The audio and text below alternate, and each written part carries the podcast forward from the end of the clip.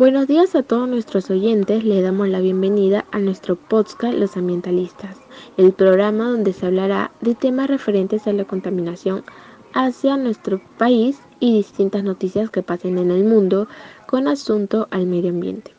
Hoy tenemos a dos compañeras como invitadas, Tatiana y María Emilia, del Santa Rosa 6094, que nos hablarán desde su punto de vista de lo que hoy en día está pasando en nuestro país y en todo el mundo sobre la contaminación ambiental. Primero que nada, gracias por la invitación. Uno de los grandes problemas de estos tiempos es la contaminación del aire. La atmósfera de nuestro planeta se está deteriorando. Primero veamos qué es la atmósfera. Podríamos decir que la atmósfera es la capa de gas que rodea la Tierra. Pero atención, no es una capa, son varias capas. La exósfera, termósfera, mesósfera estratosfera y troposfera. En resumen, en las capas más cercanas a la Tierra, como la troposfera y la estratosfera, podemos notar los efectos de la contaminación. Muchas veces escuchamos sobre la contaminación, pero ¿qué es exactamente la contaminación del aire?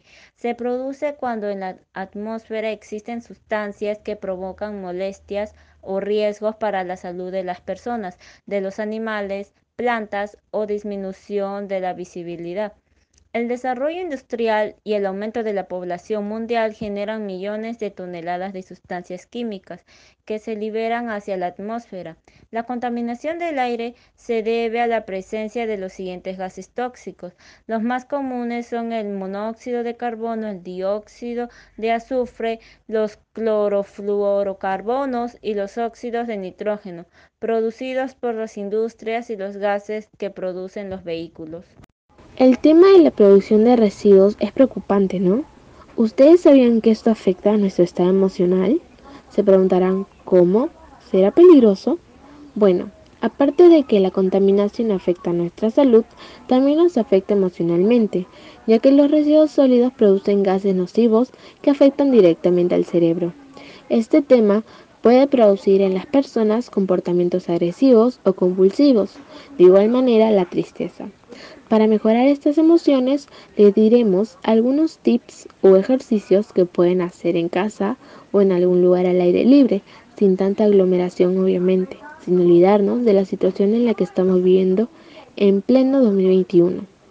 Jugar algún deporte como el vóley, fútbol o básquet, saliendo a correr, haciendo actividades en casa como el yoga, escuchar música también ayuda a controlar nuestras emociones jugar juegos de mesa, bailar o cantar.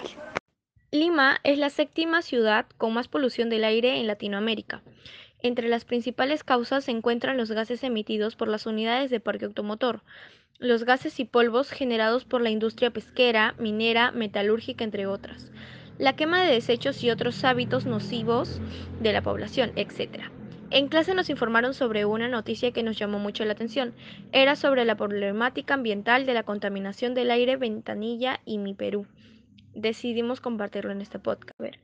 La problemática ambiental que se presenta en Ventanilla y el sector Mi Perú es la alta concentración de plomo en el aire, los suelos y la sangre de los pobladores, por lo que se ha declarado emergencia ambiental en los dos sectores.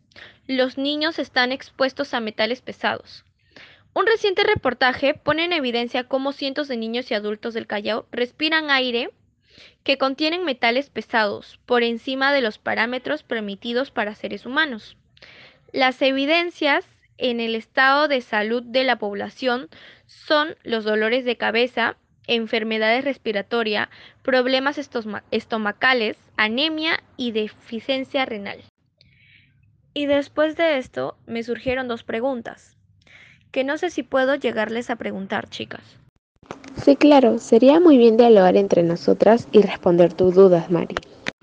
Sí, gracias. Y bueno, mi primera pregunta va para Tati.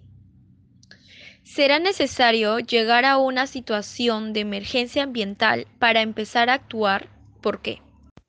No es necesario llegar para actuar, ya que se debe evitar llegar a estas situaciones para que la población y el ambiente no sean perjudicados.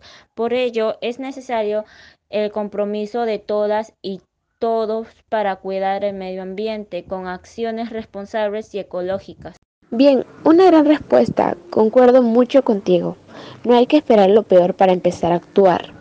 Michelle, ¿qué derechos de la población se afectan en este tipo de situación?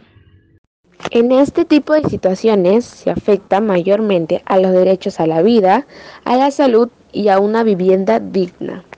Muchas gracias chicas por sus respuestas y por responder mis dudas.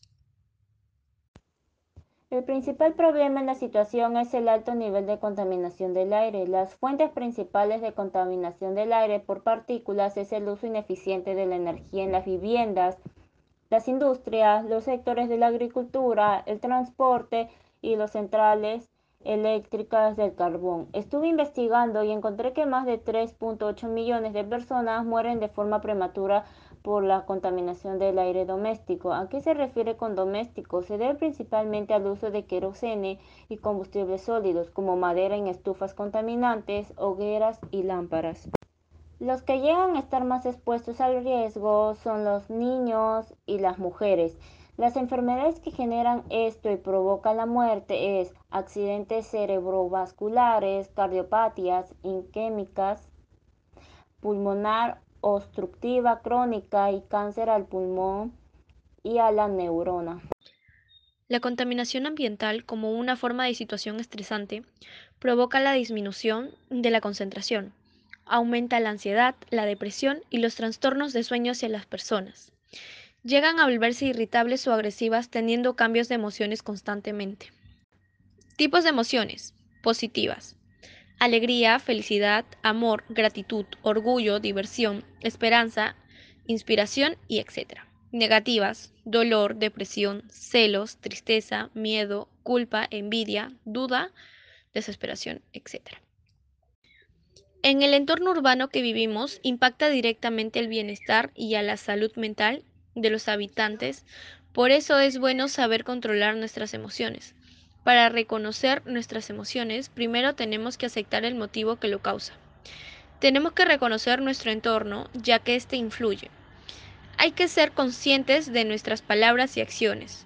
Tenemos que comprender la situación, como realmente está sucediendo y no como crees que está pasando. Y por último, tenemos que reconocer que solo nosotros tenemos el poder de controlarlo. Mis queridos oyentes, ahora me toca a mí explicarles sobre cómo nos afecta la polución del aire. La mayor parte viene del tráfico. Los coches emiten dióxido de nitrógeno. Son pequeñas partículas que provienen de los tubos de escape y las llantas de los coches. El nitrógeno y otras sustancias forman la polución más peligrosa, la que no se puede ver. Esas partículas microscópicas se conocen como PM2,5. Las PM2,5 tienen menos de un micrón de diámetro, es decir, en un milímetro caben 400 partículas. Un gramo de arena es 20 veces más grande que un PM2,5. Esas partículas pueden llegar directamente a los pulmones y también al torrente sanguíneo. Los científicos también temen otros efectos. Las partículas más grandes quedan atrapadas en la nariz, pero las más pequeñas pueden pasar por los nervios que conectan al cerebro. Solo uno de cada 10 personas viven en los lugares que respetan el límite de calidad de aire. Límite recomendado por la OMS.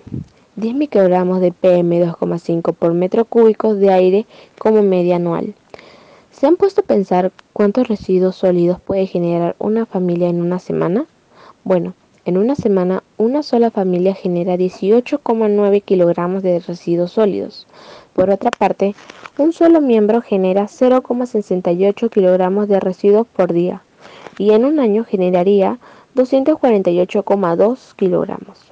Para concluir, les indicaré algunas acciones para disminuir la cantidad de residuos sólidos. Reutilizar las hojas o gajitas. Al realizar las compras deberían utilizar bolsas de tela para reducir el plástico. Comprar productos con menos empaques y tirar la basura de los desechos correctamente. Bueno, mis queridos oyentes, llegó el final de este podcast. Fue un gusto dialogar y argumentar distintos puntos de vista de este tema tan importante como es la contaminación del aire. Con ustedes chicas, espero que les haya gustado. No se olviden de lavarse las manos, respetar los dos metros de distancia y usar bien las mascarillas. Cuídense que con nosotros será Hasta la próxima, mis ambientalistas.